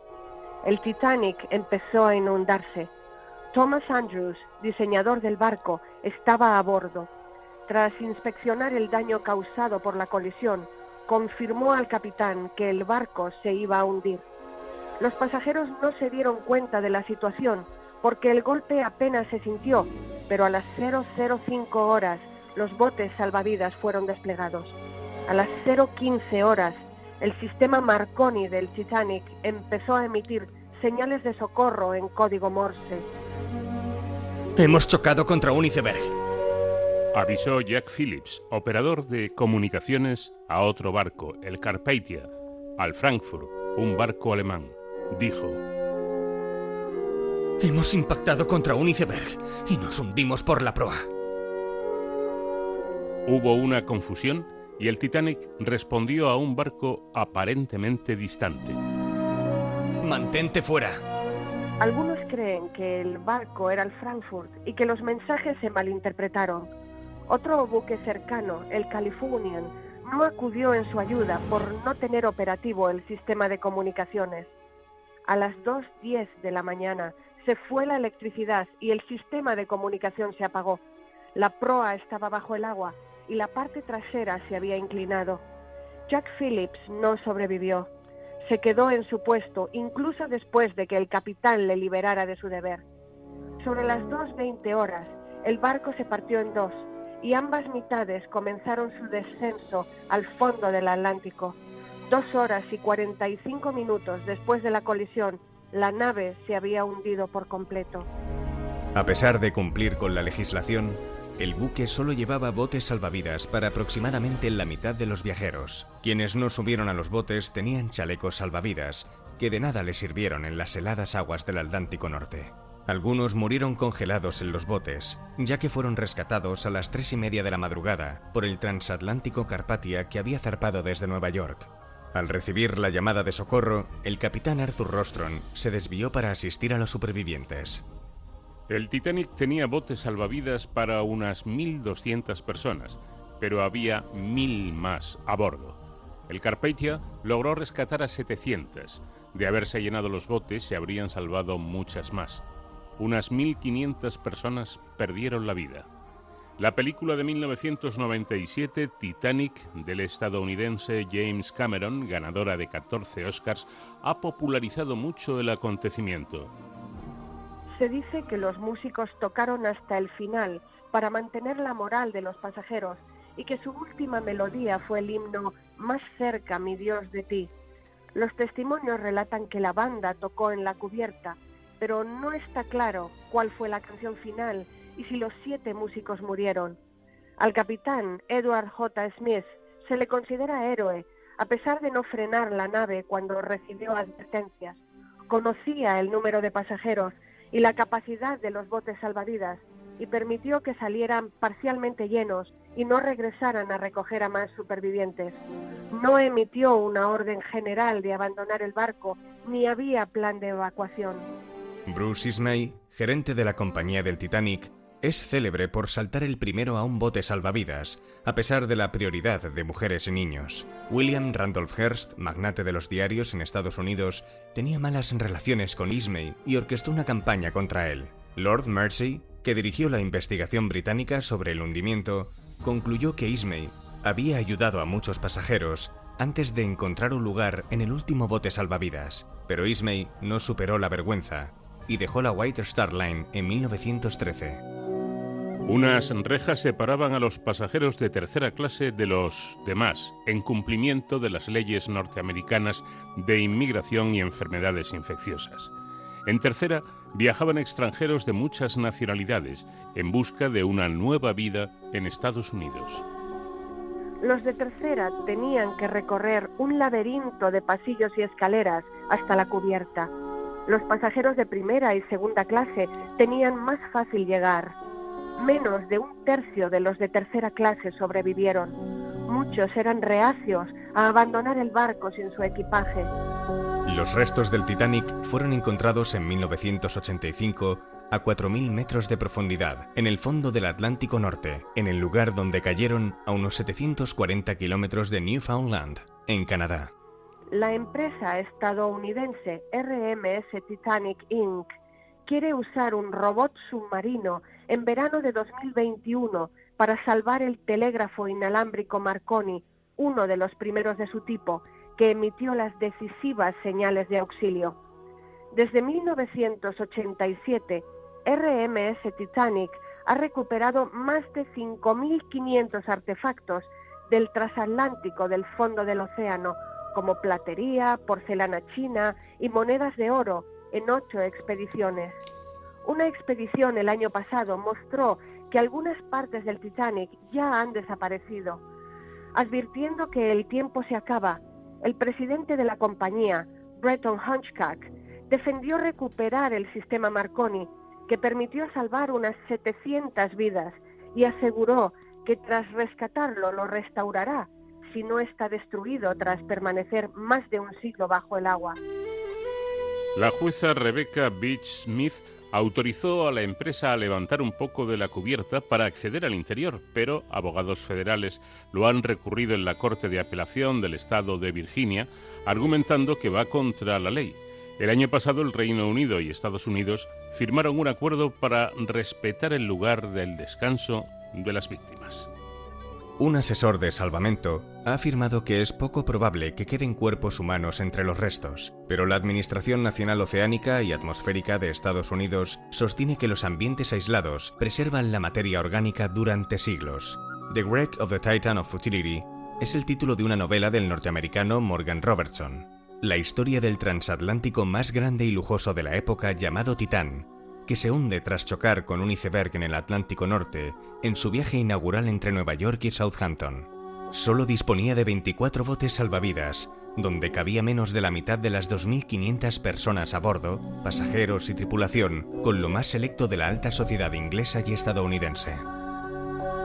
Esto parecería el hundimiento del Titanic si no fuera porque Robertson lo escribió en 1898, 14 años antes de la tragedia. Las similitudes entre ambos son muchas. Naufragaron en su viaje inaugural, fueron calificados como insumergibles, tenían un tamaño parecido, 267 metros el real y 244 metros el imaginario. Emprendieron su primer y único viaje en abril. El Titanic tenía 20 botes salvavidas y 24 el Titán con capacidad para la mitad del pasaje. El primero golpeó al iceberg cuando viajaba a una velocidad de 23 nudos y el segundo a 25. Ambos se hundieron a 600 kilómetros al sur de Terranova. También existían diferencias. El Titanic colisionó con el iceberg en perfectas condiciones de navegación y el Titán en condiciones climatológicas adversas. En el primero se salvaron 700 personas y en el segundo 13. El barco real navegaba de Europa a Estados Unidos y el literario en sentido inverso. ¿Premonición o casualidad?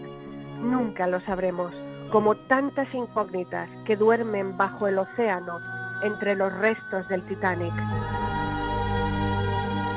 Y ahí siguen efectivamente en el fondo del océano que también se tragó literalmente bastantes misterios en lo que ocurrió en, esa, en ese viaje de este maravilloso y magnífico barco que al final resultó ser vulnerable ante las eh, condiciones del mar como todos. Sonsoles, muchísimas gracias como siempre y te espero la próxima semana.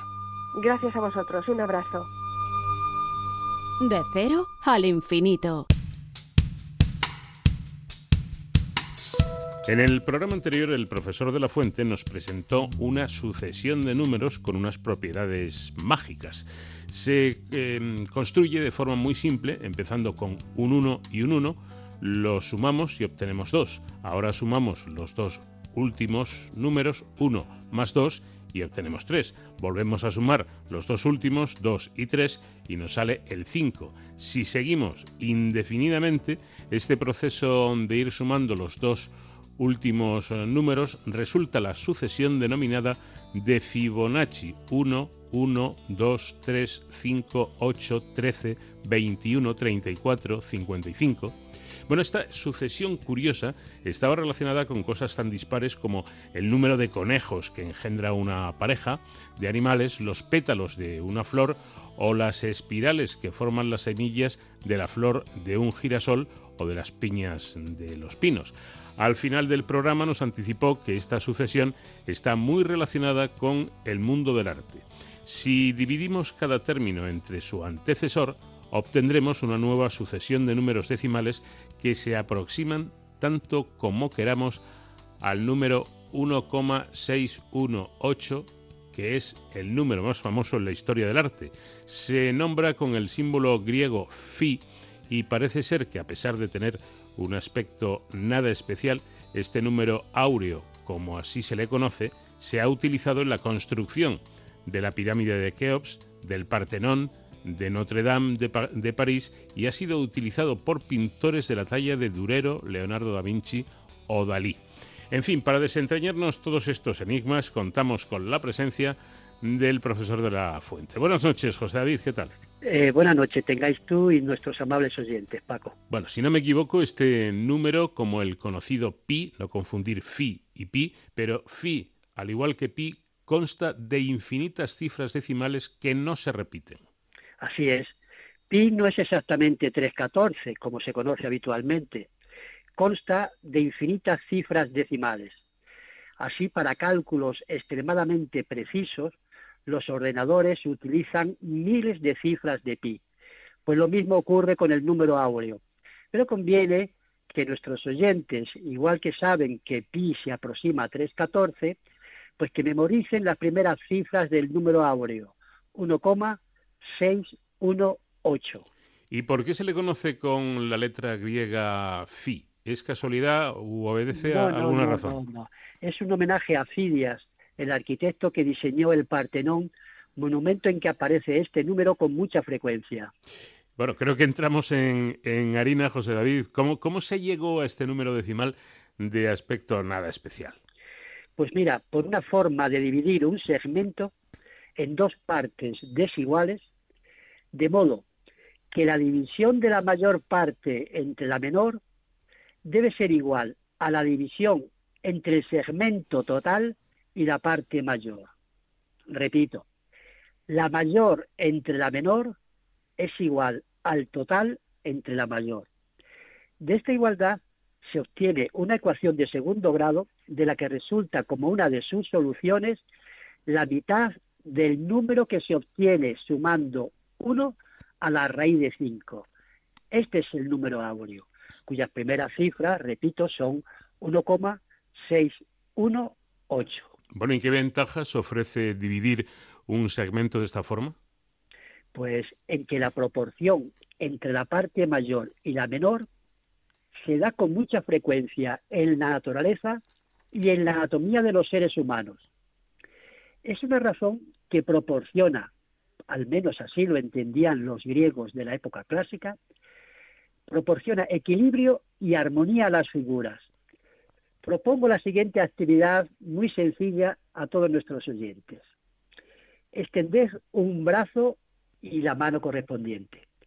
Y medid la distancia que hay entre vuestro ombligo y la punta del dedo largo de la mano extendida. Anotáis esta longitud. Ahora dividís vuestra altura, que la sabéis, entre esta longitud antes hallada. Pues bien, si el cociente es una cantidad cercana a 1,6, podéis presumir de tener un cuerpo bien proporcionado y armónico, tal y como se entiende en el arte clásico. Es decir, según el canon de belleza clásica, el ombligo divide el cuerpo humano según el número áureo, o como también se dice, divide el cuerpo según la divina proporción. Así lo expresaron, así fue expresado en el famoso grabado El hombre de Vitruvio de Leonardo da Vinci. Bueno, pues eh, ya pueden nuestros oyentes hacer esta actividad y comprobar si su cuerpo está armónicamente proporcionado según el canon clásico. Creo que esta ubicación especial del, del, ombligo en la figura humana ha sido también muy usada por escultores y pintores famosos.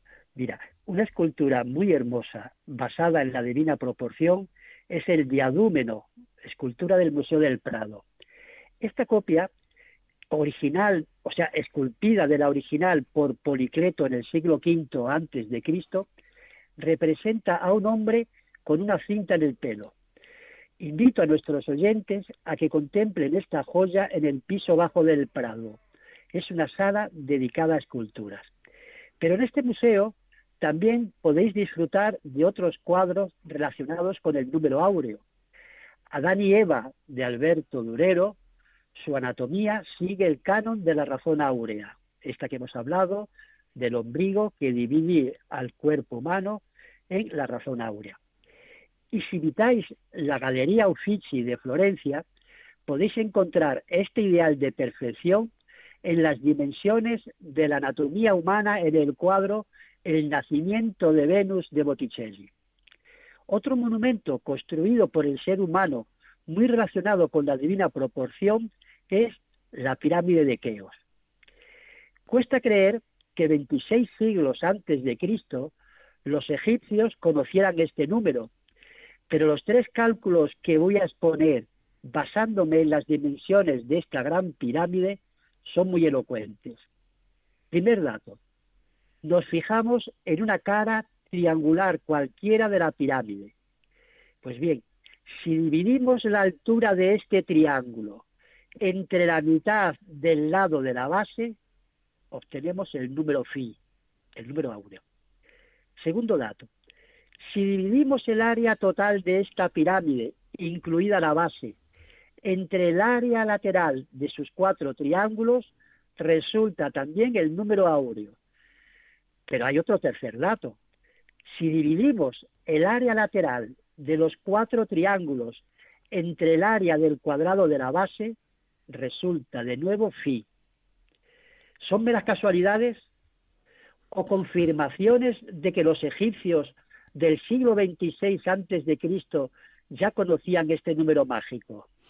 Pues hombre, yo no tengo la certeza, ¿verdad? No soy experto, pero eh, me imagino, y más con los datos que tú has ofrecido, profesor, que algo debían saber del número áureo los, los egiptos. En fin, hasta ahora José David nos ha hablado de, este número phi o número áureo, pero no nos has hablado del rectángulo áureo. Bien, las circunferencias, como los cuadrados, tienen el mismo aspecto, aunque sean de distintos tamaños. Los rectángulos, en cambio, ofrecen infinitas formas, según la razón entre el tamaño del lado grande y del pequeño. Pues bien, si están en la proporción áurea, es decir, la división es el número áureo, se trata de un rectángulo áureo. Nuestros oyentes pueden construir fácilmente un rectángulo así. Dibujen un lado cualquiera para la base. Ahora, multipliquen su longitud por 1,6 y tomen esta medida como longitud de la altura. De este modo, habrán obtenido el rectángulo que para muchos artistas es el más bello. En el Prado, por ejemplo, hay un cuadro de Juan de Rivera que es un rectángulo áureo perfecto. En él pinta Demócrito, uno de los más insignes científicos de la antigüedad, que sostiene un compás mientras sobre una mesa aparece el dibujo de un rectángulo áureo, lo que indica que las dimensiones del cuadro fueron intencionadamente elegidas por ese pintor. El, el, rectángulo de auro también se utiliza en nuestra vida cotidiana. El DNI y las tarjetas de crédito son rectángulos áureos. Dividid el lado mayor entre el menor y obtenéis el cociente 1,6. En la biblioteca de Velázquez había libros sobre ciencia en los que se trataba sobre rectángulos áureos. Pues bien, si nos detenemos en sus meninas, podemos comprobar cómo todos los personajes de este magnífico óleo se encuentran en el interior de un rectángulo áureo. Fijaos, si trazáis una recta que contenga a la arista superior del espejo donde se reflejan los reyes, se obtiene un rectángulo áureo perfecto.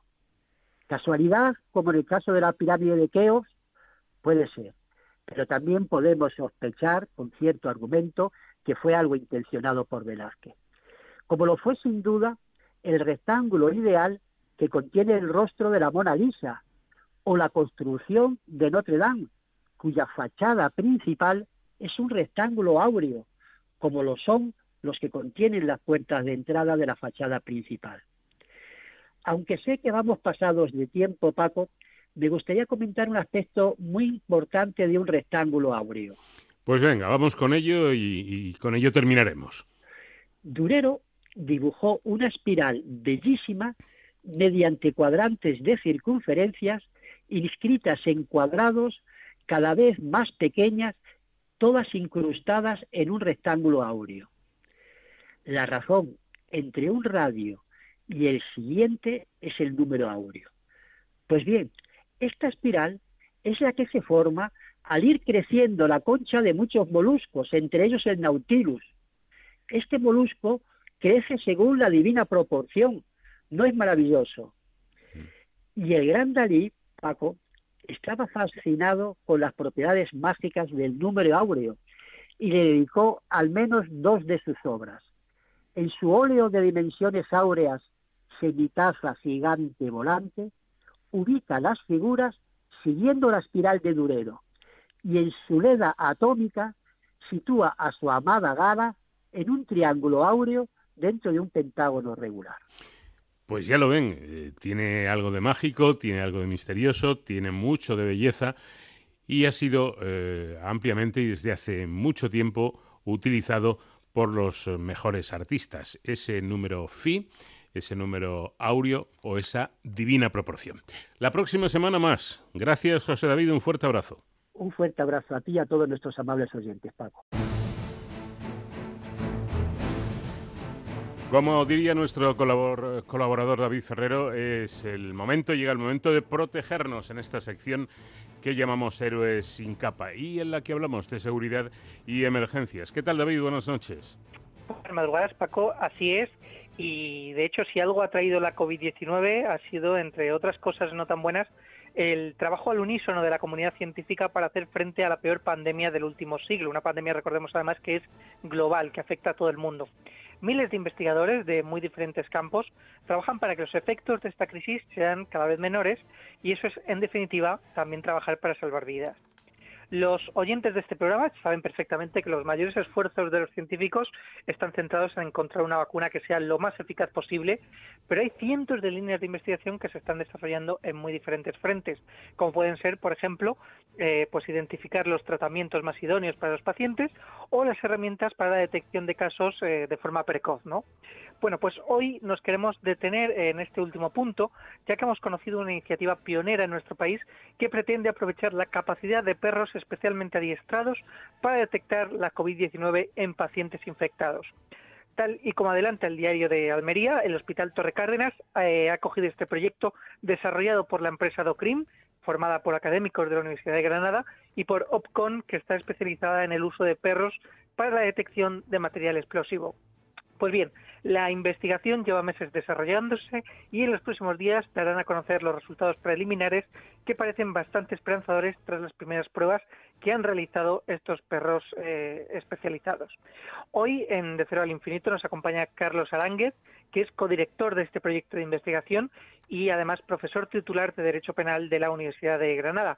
Buenas noches y bienvenido. Muy buenas noches, David.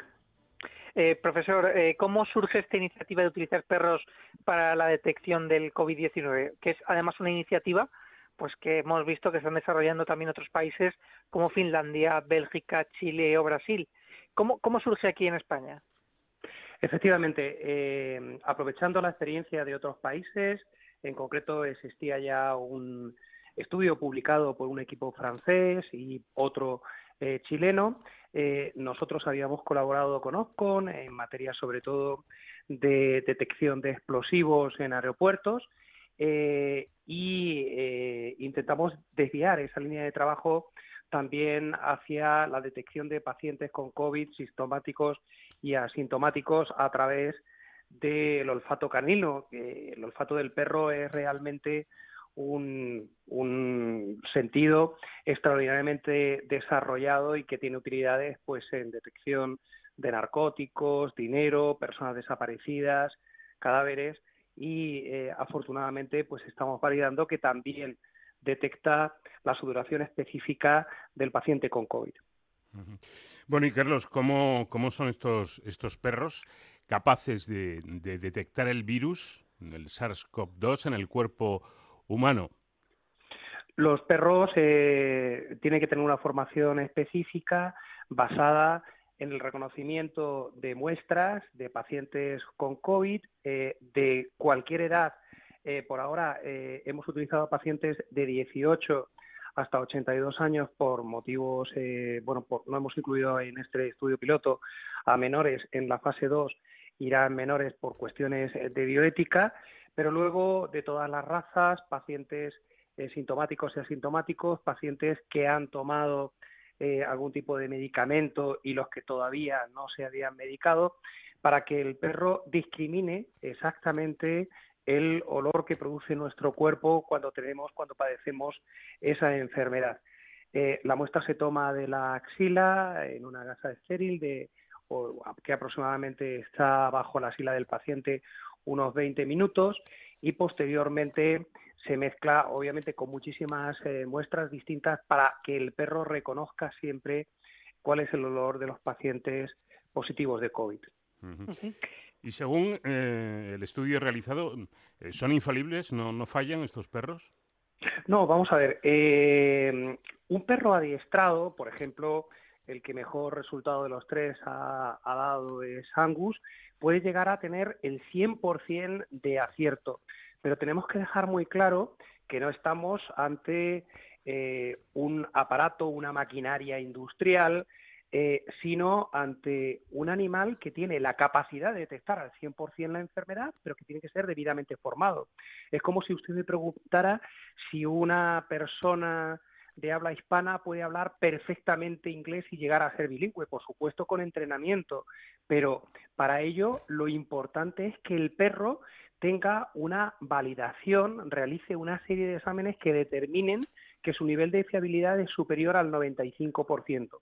Eso sí, eh, con independencia de, la raza, hay algunos que tienen mejor predisposición genética que otras, eh, la, la inmensa mayoría de los perros pueden, con un adiestramiento oportuno, llegar a tener un nivel de detección de pacientes COVID superior al 95%. Eh, a diferencia de otras pruebas diagnósticas que conocemos eh, que están más extendidas, eh, pues esta no es nada invasiva, pero es que además el resultado sería inmediato acortando mucho los tiempos de espera, incluso haciendo un cribado masivo en caso de que haya muchas personas, como es el caso, por ejemplo, eh, se me ocurren en un aeropuerto o en un evento, ¿no? Claro, efectivamente esa, esa es la gran ventaja de utilizar perros. Es una prueba de cribado, es decir, no es una prueba de diagnóstico final. El perro puede analizar hasta 250 muestras a la hora.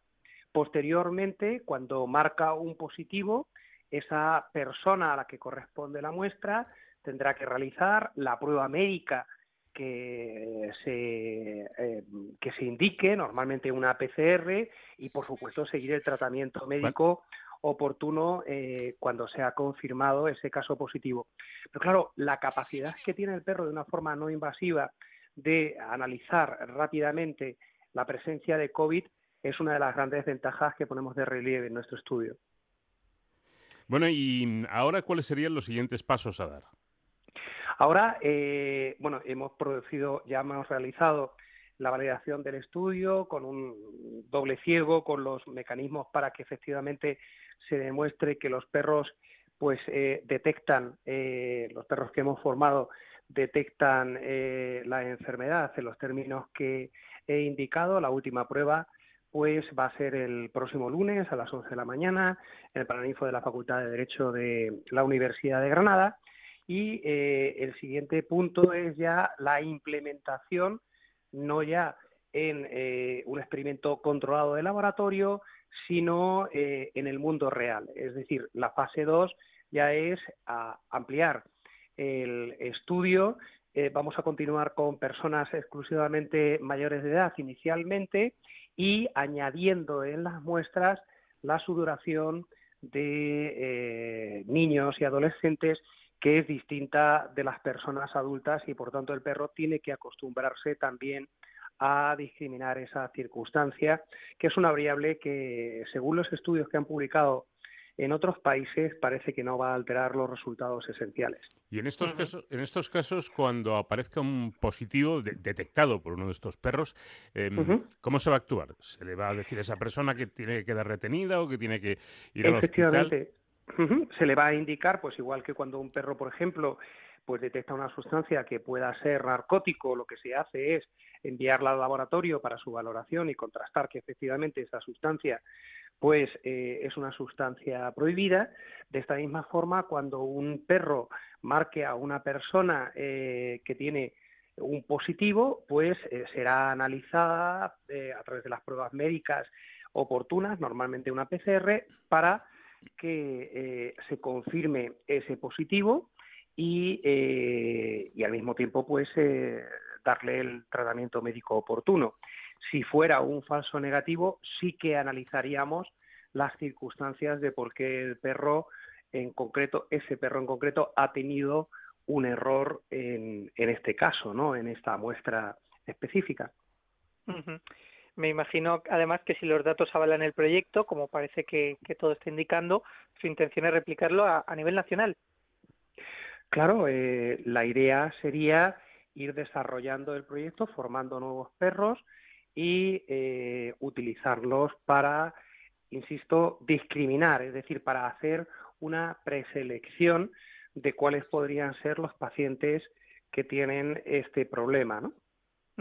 Pues Carlos Aránguez, eh, mucha suerte con este proyecto como codirector del mismo y, muchísimas gracias por atendernos. Seguiremos muy de cerca esta iniciativa que es mm, desde luego muy interesante. Gracias a su disposición. Un abrazo. Buenas noches. Bueno, pues ya lo ven, un nuevo trabajo que pueden realizar este llamado mejor amigo del hombre, los perros para poder detectar a través de su olfato a personas eh, que estén eh, infectadas por el, por el virus y, esto supone, yo creo, que efectivamente una herramienta muy interesante. Hasta aquí por hoy, pero seguiremos preocupándonos de la seguridad y las emergencias la próxima semana. Un fuerte abrazo, David. La verdad, Paco, es que no dejan de sorprendernos nuestros amigos de cuatro patas. Hasta la semana que viene y hasta entonces ya saben, protéjanse. Hasta aquí llegamos por hoy, no hay tiempo para más. Eh, que pasen ustedes muy buena semana y ya saben, dentro de siete días aquí les estaremos esperando, siempre en la sintonía de Onda Cero. Será ya el día de Navidad. Adiós. Come on, it's lovely weather for a sleigh ride together with you.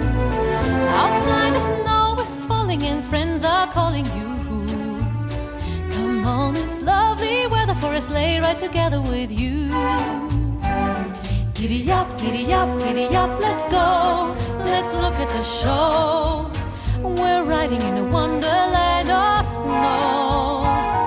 Giddy up, giddy up, giddy up, it's grand. Just holding your hand. We're gliding along with the song of a wintry fairyland. Our cheeks are nice and rosy and comfy, cozy are we. We're snuggled up together like two birds of a feather would be. Let's take that road before us and sing a chorus or two. Come on, it's lovely weather for a sleigh ride together with you.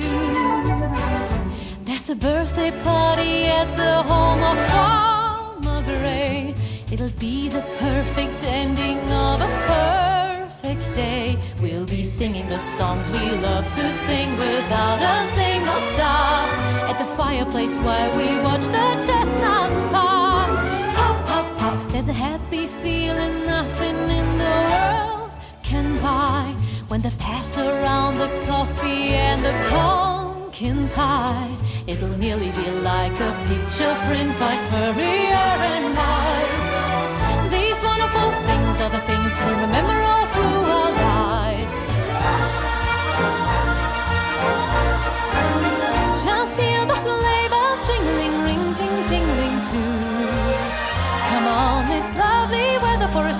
Together with you. Outside the snow is falling and friends are calling you. Come on, it's lovely weather for a sleigh ride together with you. Giddy up, giddy up, giddy up, let's go. Let's look at the show. We're riding in a wonderland of snow. Giddy up, giddy up, giddy up, it's grand. Just holding your hand. We're gliding along with the song of a wintry fairyland. Our cheeks are nice and rosy and comfy, cozy are we. We're snuggled up together like two birds of a feather would be. Let's take that roll before us and sing a chorus all two. Come on, it's a lovely weather for us lay right together with you.